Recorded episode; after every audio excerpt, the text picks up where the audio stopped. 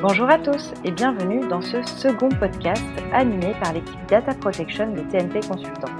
Aujourd'hui, je suis avec Sergei et Aymen, tous deux consultants en protection des données au sein de TNP pour traiter du sujet des applications de suivi de contact dans le cadre de la lutte contre la pandémie Covid-19. Bonjour Sergei, bonjour Aymen. Bonjour. Bonjour Jade, bonjour à tous et à toutes.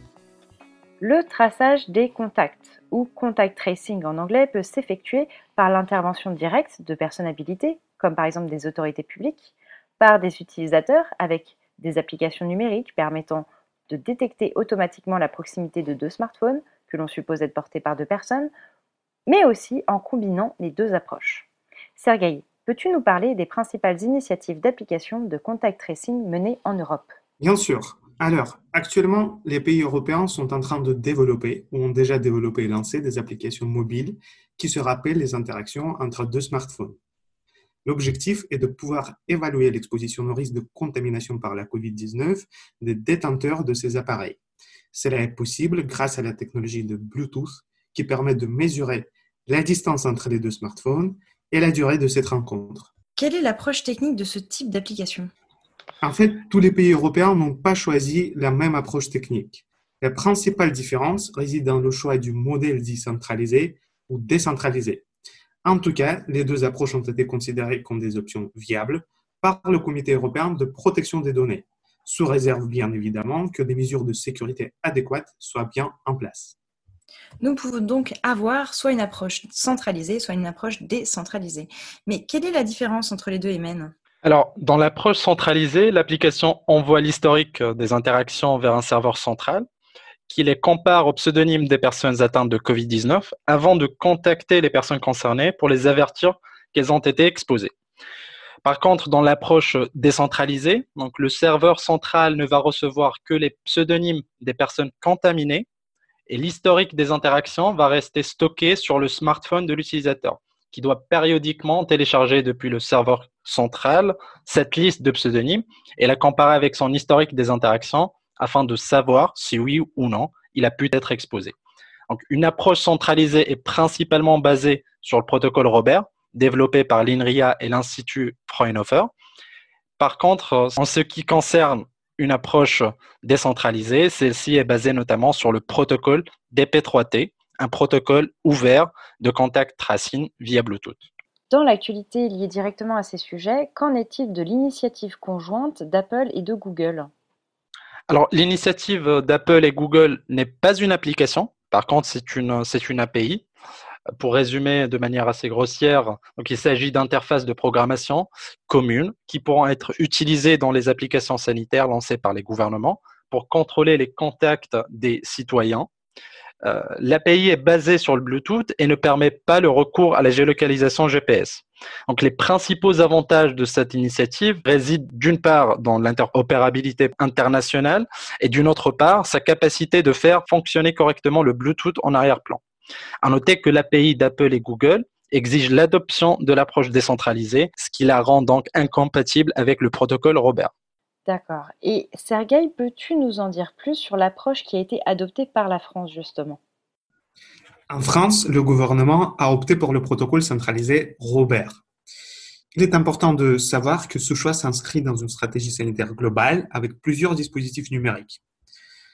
On peut parler dans ce sens du fichier CIDEP qui centralisera notamment les résultats des tests à la COVID-19 on peut aussi mentionner le fichier Contact Covid qui recueillera des informations sur les cas contacts, mais aussi sur les chaînes de contamination.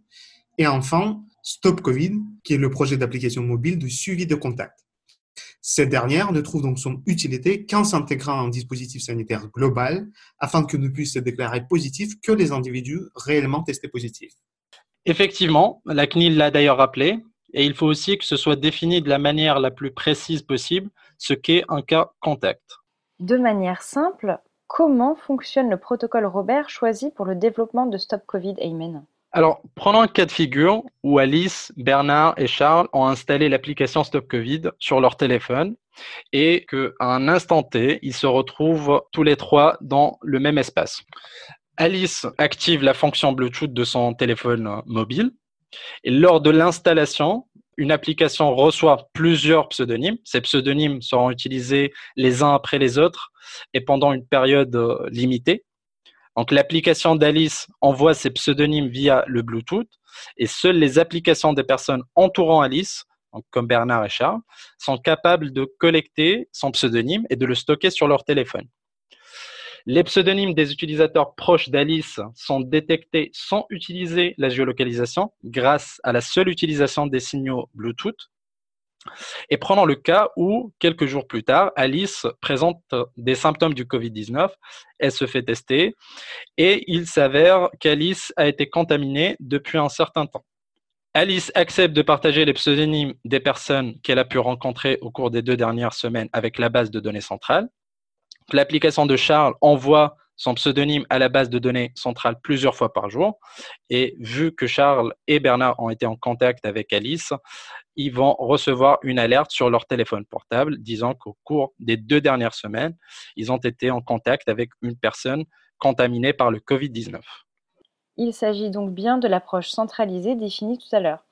Que se passe-t-il si une partie de la population n'installe pas l'application? En fait, ce qu'il faut savoir, c'est que le projet Stop Covid n'a rien d'obligatoire. Il repose sur une démarche volontaire et cela a été rappelé à plusieurs reprises par le secrétaire d'État chargé du numérique. Un employeur, par exemple, qui oblige ses salariés à installer l'application, pourrait être passible de poursuites pénales. Donc, pas de caractère obligatoire pour euh, l'utilisation et le téléchargement de cette application. Mais si je télécharge cette application et que je suis infecté, est-ce que les autorités pourront me géolocaliser et identifier les personnes afin de leur dire que euh, j'ai été euh, sujet à cette infection?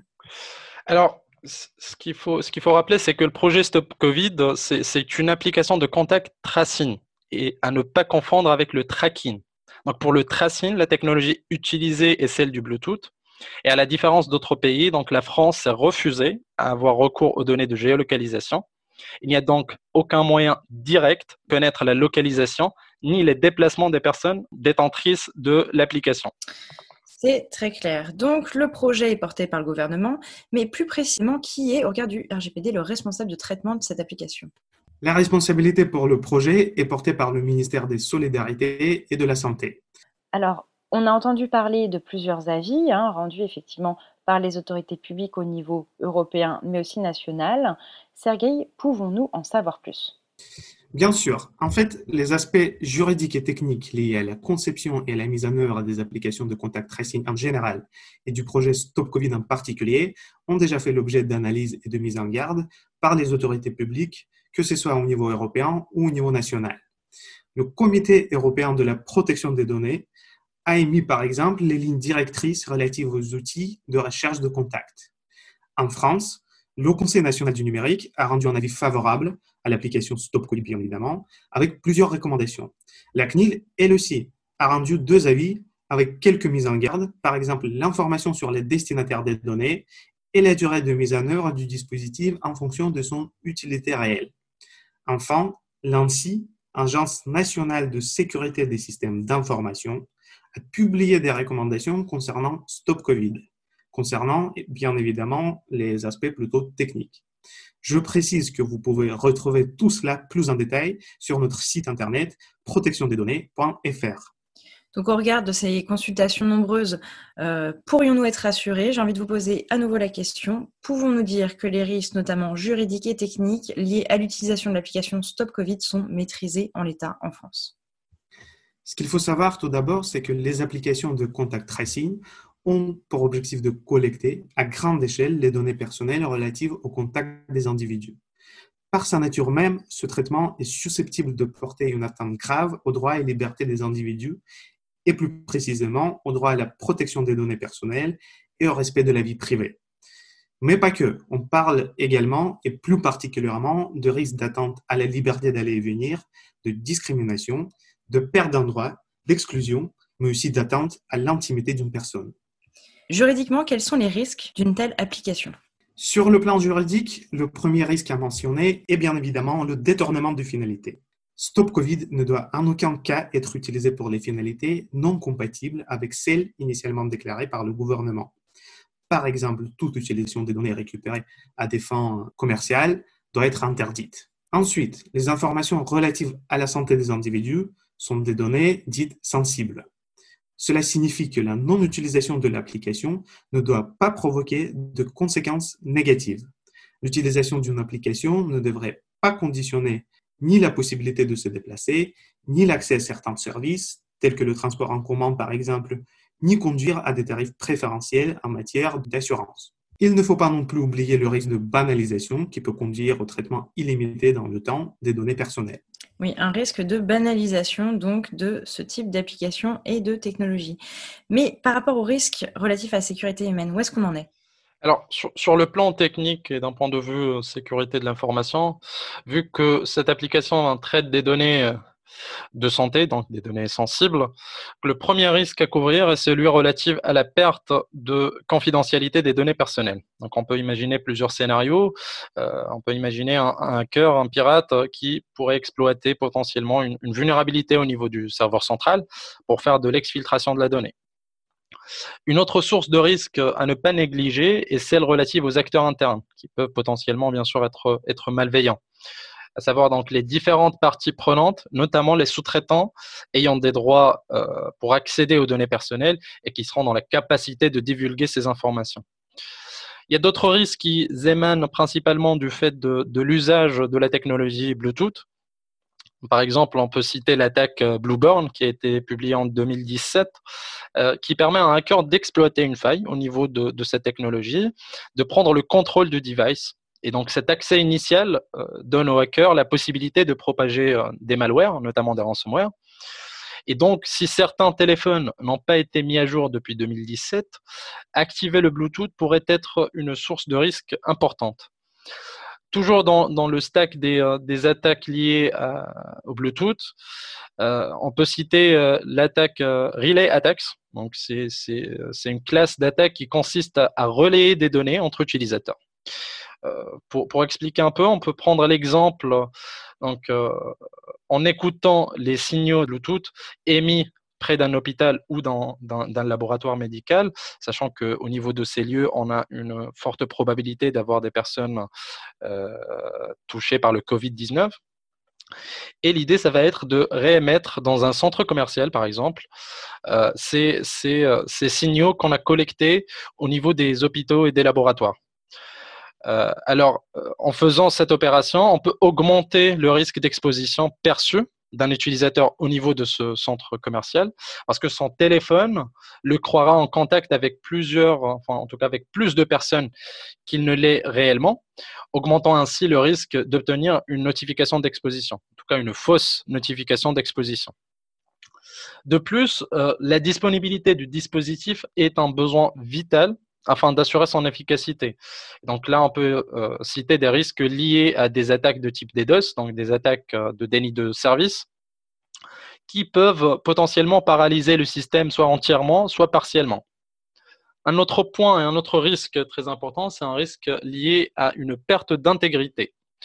Donc, euh, en cas de perte d'intégrité, l'utilisateur peut s'exposer à deux scénarios de risque. Donc, le premier, où euh, il va recevoir une fausse notification, donc euh, même si la personne n'a pas été en contact avec un, porteur du virus, ou le deuxième cas de figure, où la personne ne va pas être notifiée, même si elle a été en contact avec un porteur du virus. Donc c'est un peu les risques d'un point de vue confidentialité, disponibilité, intégrité aussi. Donc face à ces risques, des mesures de sécurité à la fois techniques et organisationnelles ont été mises en place, notamment dans le cadre de ces recommandations de l'ANSI et de la CNIL. Mais quelles ont été en conséquence les mesures réellement prises par le gouvernement? Alors, avant de, citer les, mesures, ce qu'il faut rappeler, c'est que ce projet a été mis en place dans une approche de minimisation du risque. On a toujours un risque résiduel et l'objectif, euh, c'était de diminuer ce risque à un niveau acceptable. Euh, donc, les mesures qui ont été mises en place euh, essayent bien sûr de couvrir les risques que, nous avons cités. Euh, premièrement, l'usage d'un coffre-fort électronique pour protéger les informations pseudonymisées envoyées par le téléphone. La mise en place du protocole Skinny, donc le chiffrement des données personnelles au repos, Et euh, une mesure qui est, très intéressante, c'est la mise en place d'un comité regroupant plusieurs entités auxquelles seraient confiés les fragments des clés de chiffrement, afin de garantir l'impossibilité pour un seul acteur d'opérer un détournement d'usage de, de, ces données. L'usage aussi du certificat PININ, permettant aux applications d'authentifier de manière sur le serveur avec lequel elles communiquent, donc le serveur central, et de garantir la confidentialité des données échangées. Donc là, on parle plus de chiffrement en transit. La réalisation d'audits de sécurité par l'ANSI tout au long du développement de l'application et aussi euh, la mise en place d'un audit de type bug bounty. Donc, juste pour rappeler, les bug bounty, l'idée, c'est euh, de donner la possibilité à un certain nombre de hackers éthiques euh, d'essayer d'identifier des vulnérabilités au niveau du système et de les récompenser selon la criticité des vulnérabilités qu'ils ont identifiées au niveau du système. Un autre point, c'est la mise en place d'un dispositif de détection des cyberattaques pour réagir au plus tôt en cas de tentative de compromission du système, la mise en place d'un dispositif de gestion des vulnérabilités afin de maintenir un bon niveau de sécurité de l'application, mais aussi du serveur central durant toute la durée d'utilisation de, l'application. La mise en place de mesures de sécurité visant à se protéger des attaques de type DDoS et la mise en place des mécanismes d'audit de l'imputabilité et de la traçabilité des actions menées sur le système. Enfin, le fournisseur de l'infrastructure hébergeant la plateforme est qualifié SecNum Cloud par l'ANSI, certifié hébergeur de données de santé, donc HDS, et dispose aussi d'une certification ISO 27001. On comprend en effet que les mesures de sécurité représentent un point important des mesures de protection des données et que différentes actions ont été prises D'autres sont encore attendus, notamment de la part des hackers éthiques, comme tu le mentionnes, les white hats. Tout à l'heure, Sergei, tu as aussi parlé du principe de finalité, qui est l'objectif principal de l'utilisation de données personnelles et qui doit être déterminé, légitime et explicite. En fait, le respect de ce principe est d'autant plus important dans notre cas de figure, dans le cas de figure de Stop Covid, car cela permettra de prévenir le risque de détournement de finalité dont on a parlé tout à l'heure. Alors, le gouvernement a donc évoquer quatre finalités pour cette application Stop Covid. Quelles sont-elles? En fait, la première finalité évoquée par le gouvernement, c'est bien l'information de l'utilisateur de l'application sur le fait qu'il s'est trouvé à proximité de moins un autre utilisateur de cette même application diagnostiqué positif à la COVID-19. La deuxième finalité, c'est la sensibilisation des utilisateurs sur les symptômes de la maladie, les gestes barrières et la conduite à adopter pour lutter contre la propagation de virus. Ensuite, Stop Covid permettra également d'orienter le contact à risque vers les acteurs de santé compétents pour leur prise en charge et l'accès aux examens de dépistage. Enfin, le gouvernement prévoit d'améliorer l'efficacité du modèle utilisé par l'application grâce à l'utilisation des données statistiques anonymes. Ces quatre finalités ont donc été considérées par la CNIL comme suffisamment déterminées et explicites. D'accord. Et sur quelle base légale reposent les traitements de données personnelles de l'application Stop Covid, puisque effectivement tout traitement doit avoir une base légale arrêtée par le RGPD D'abord, pour répondre à cette question, il faut rappeler que les individus seront libres de télécharger ou pas l'application Stop Covid sur leur smartphone. Ce principe de volontariat est d'ailleurs une recommandation du Comité européen de protection des données et de la CNIL pour toutes les applications de contact tracing. Mais plutôt que de choisir le consentement comme base légale, le gouvernement a préféré opter pour la mission d'intérêt public, ce qui ne contredit pas forcément au principe de volontariat. Pour le traitement des données de santé, qui sont considérées, là encore une fois, comme des données sensibles, la base légale applicable est celle de l'intérêt public dans le domaine de la santé. Cette base légale est expressément prévue par le texte du RGPD. Et oui, en effet. Et dans ce cas, comment les utilisateurs de Stop Covid pourront revenir sur leur choix? Selon les informations fournies par le, gouvernement à, la CNIL, l'utilisateur peut demander son désabonnement directement via l'application. Donc ce désabonnement conduira à l'effacement des données dans le smartphone, mais aussi dans le serveur central de, de l'application.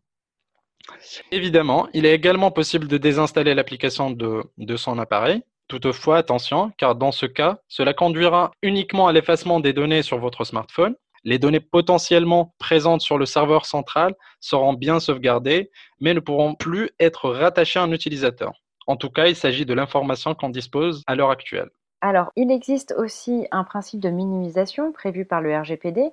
L'utilisation des données à caractère personnel doit être adéquate, pertinente et limitée à ce qui est nécessaire au regard des finalités pour lesquels ces données sont traitées. Comment ce principe est respecté dans le cas de Stop Covid? Alors, comme nous l'avons précisé au début, l'application Stop Covid est basée sur le protocole Robert, qui a été développé par des équipes d'INRIA et du Fraunhofer. Donc, ce protocole a été conçu euh, pour respecter strictement le cadre européen de protection des données, et notamment le principe de minimisation et du privacy by design. J'ajoute dans ce sens que le décret relatif à l'application Stop Covid énumère de manière exhaustive toutes les données personnelles qui peuvent être traitées par l'application. La CNIL a d'ailleurs considéré dans son avis relatif à l'application que ces données sont adéquates, pertinentes et limitées à ce qui est strictement nécessaire au regard des finalités annoncées tout à l'heure. Alors, autre point de cadrage, la loi impose une durée de conservation des données limitée à ce qui est strictement nécessaire au regard des finalités. Pendant quelle durée ces données seront-elles conservées? Des clés et des identifiants associés aux applications seront conservés pendant la durée de fonctionnement de l'application Stop Covid et au plus tard six mois à compter de la fin de l'état d'urgence sanitaire. En ce qui concerne les historiques de proximité des personnes diagnostiquées ou testées positives, donc ces données seront conservées pendant 15 jours à compter de leur émission. L'autre question, c'est derrière cette application, qui sont les destinataires des données collectées? Il faut savoir que le projet Stop Covid, de manière générale, est accompagné par plusieurs entreprises du secteur privé. On parle dans ce sens notamment des prestataires de services informatiques tels que les hébergeurs, les fournisseurs du cloud, etc. Tous ces acteurs agissent en qualité de sous-traitants pour le compte et sur les instructions du ministère des Solidarités et de la Santé. Selon l'analyse d'impact relative à la protection des données personnelles que le ministère a soumis à la CNIL, ces relations de sous-traitance sont encadrées par une convention spécifique conformément à l'article 28 du RGPD. Est-ce que ces données personnelles peuvent être transférées en dehors de l'Union européenne? Toujours la même étude d'impact réalisée pour l'application Stop Covid ne mentionne aucun transfert en dehors de l'Union européenne. La CNIL a donc bien noté dans son avis que le traitement sera effectué exclusivement sur le territoire de l'Union. Toutefois, la CNIL a remarqué également que Stop Covid intègre une technologie de CAPTCHA afin de vérifier que l'application est bien utilisée par une personne physique et non pas par un robot par exemple. Cela pourrait potentiellement générer un transfert des données personnelles en dehors de l'UE. Si le recours à une solution alternative n'est pas possible, la CNIL a précisé que le gouvernement devra mettre ce nouveau traitement en conformité avec le RGPD. Alors d'un côté, le déploiement de l'application Stop Covid pourrait conduire à une atteinte au respect de la vie privée. De l'autre, le projet est nécessaire à des fins de lutte contre la pandémie, ce qui constitue un impératif majeur qui pourrait justifier cette atteinte. Finalement, est-ce que la CNIL pouvait s'opposer à la mise en œuvre de cette application Stop Covid? En effet, et la CNIL l'a rappelé d'ailleurs à plusieurs reprises, ce qui est important, c'est que les attentes portées aux droits des citoyens doivent être nécessaires et proportionnées à la réalisation de l'objectif. En d'autres termes, le dispositif doit être utile pour la gestion de crise afin de justifier une attente à la vie privée. Effectivement, et le gouvernement a mis en place euh, donc, les garanties euh, substantielles. Dans ces conditions, la CNIL reste favorable au déploiement du dispositif sous certaines réserves euh, dont on a parlé. Enfin, sur le plan technique, la CNIL a donné quelques recommandations complémentaires. Premièrement, rendre public l'intégralité du code source, sachant que la première publication du code source n'était que partielle. La mise en place des mesures relatives au mot de passe et la mise en place de mécanismes d'authentification fortes. L'utilisation d'une technologie alternative à celle du CAPTCHA permettant de s'assurer que l'application n'est pas utilisée par un robot et qu'elle est utilisée par une personne physique. Elle recommande aussi euh, que seules les données strictement nécessaires à la vérification du bon fonctionnement du système soient journalisées sans identifiant ni clé cryptographique relative aux utilisateurs. Et que les journaux relatifs aux opérations d'administration soient conservés pendant une durée de six mois dans des conditions permettant de garantir leur intégrité et que des mécanismes d'analyse automatique soient mis en place. Alors, nous comprenons donc que les applications de contact tracing ont connu plusieurs évolutions, ce avant même leur lancement, particulièrement en France concernant Stop Covid avant son lancement le 2 juin, mais qu'il faudra suivre de près leurs évolutions. Tout à fait. D'ailleurs, pour ce suivi des évolutions, le gouvernement est en train de mettre en place le comité de contrôle et de liaison Covid-19 qui aura parmi ses missions la vérification du respect des garanties entourant la protection des données personnelles. De plus, la CNIL a récemment annoncé qu'il se chargera aussi de contrôler la conformité au RGPD de l'application Stop Covid. Très bien, alors nous arrivons au terme de ce podcast. Merci Sergei et Aymen pour toutes ces informations. Un grand merci à vous tous également pour votre écoute. Nous vous conseillons de consulter régulièrement le site du gouvernement ainsi que celui de la CNIL, l'autorité de protection et de contrôle dédiée à la matière sur l'ensemble de ces sujets. Pour plus d'informations, n'hésitez pas à visiter notre site internet protectiondesdonnées.fr ou à nous contacter si vous avez des questions. Nous revenons très vite vers vous avec un nouveau podcast.